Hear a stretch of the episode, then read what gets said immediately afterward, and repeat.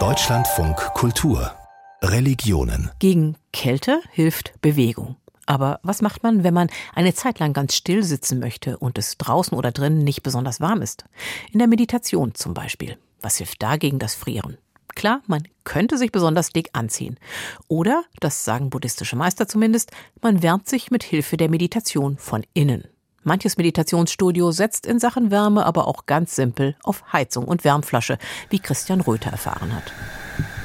So klingt eine Heizung, wenn man ganz nah rangeht. Es ist einer der Heizkörper im buddhistischen Shambhala Meditationszentrum in Köln. Die Heizung steht auf zwei und hat hörbar viel zu tun, denn bald beginnt ein Kurs und noch sind es. Das ist eine gute Frage. Ich würde sagen, jetzt gerade knapp unter 20 Grad. Vivian Nagel leitet das Zentrum. Etwas später entdeckt sie auf einer Digitaluhr eine Temperaturanzeige und da steht nur 15 Grad.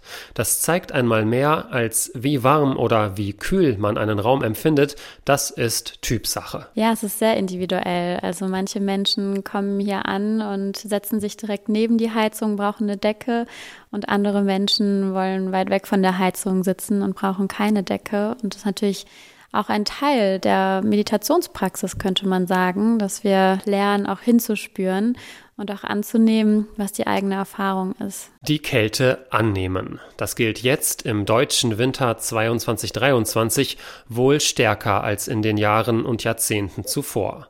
Im Shambhala-Zentrum allerdings liegen für die Meditierenden auch Wärmflaschen bereit. Ja, ich würde schon sagen, dass es hier kühler ist als in vorherigen Jahren. Wir heizen auf jeden Fall sparsamer, natürlich. Und wir gehen so damit um, dass ja, ganz pragmatisch eigentlich, ne? dass wir versuchen, die Achtsamkeit auch in das Heizverhalten zu lenken. Also, dass wir alle bewusst, wenn wir in die Räume kommen, schauen, wie die Heizung eingestellt ist. Und das ist eigentlich eine, ja, eine schöne Gelegenheit, das Achtsamkeitstraining, kann man sagen, auch in den Alltag mitzunehmen. Denn achtsames Heizen, das ist ja gerade überall gefragt. Auch beim Zen-Kreis Kiel.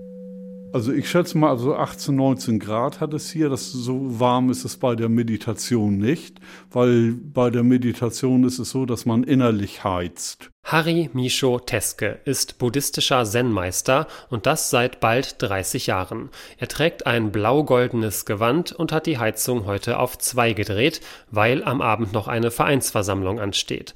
Decken oder gar Wärmflaschen sucht man hier beim Zen-Kreis in Kiel allerdings vergebens.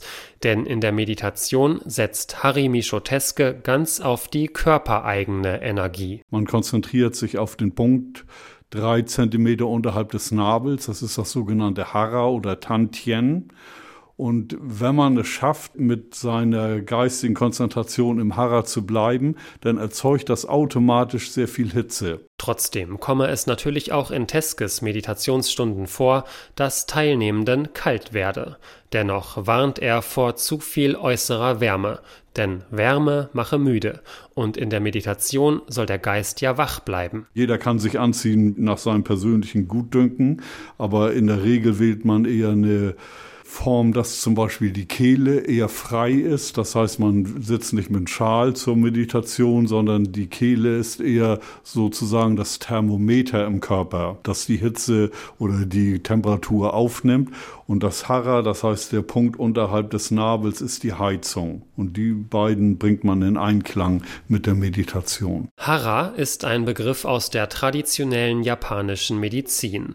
Und diese Hara-Heizung brauchte Hari Misho Teske auch bei einer besonders intensiven Meditation in Japan, erinnert er sich. Der sogenannte Rohatsu Seshin dauert eine Woche und wird im Winter durchgeführt. Da sitzt man fast Tag und Nacht und man sitzt eigentlich draußen. Die Fenster sind offen und der Schnee weht teilweise rein. Und das ist schon eine recht herbe Sache, da zu sitzen, so, ne? Dafür bekannt, mit Körper und Geist Wärme zu erzeugen, ist auch die buddhistische Tummo-Meditation. Tummo heißt inneres Feuer und in Tibet praktizieren Mönche diese Art der Meditation teils draußen im Schnee. Mehrere wissenschaftliche Studien haben sich damit beschäftigt und konnten erhöhte Körpertemperaturen bestätigen, trotz Meditation im Freien, beziehungsweise wegen der Meditation. Als Grundlage der inneren Wärme gilt eine spezielle Atemtechnik.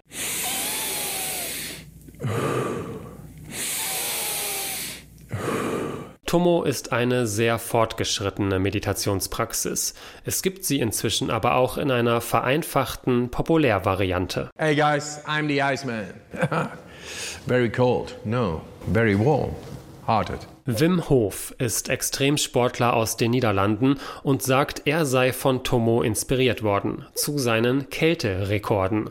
Unter anderem hat Wim Hof mal fast zwei Stunden am Stück in Eiswasser gebadet.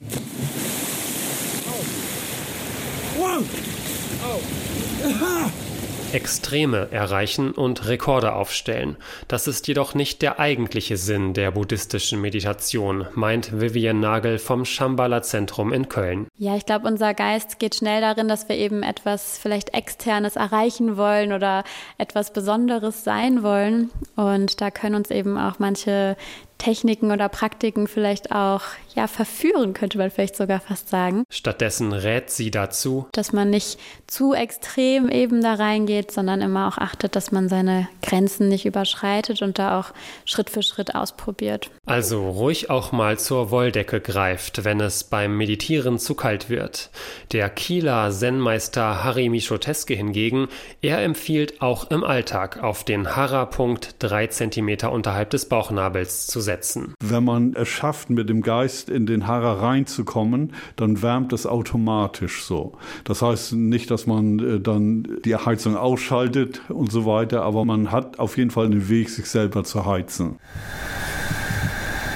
Ob man das Rauschen der Heizung durch Meditation und inneres Feuer also tatsächlich reduzieren kann und damit auch die Heizkosten? Vermutlich gelingt das nur den wenigsten, aber man kann es ja zumindest mal ausprobieren.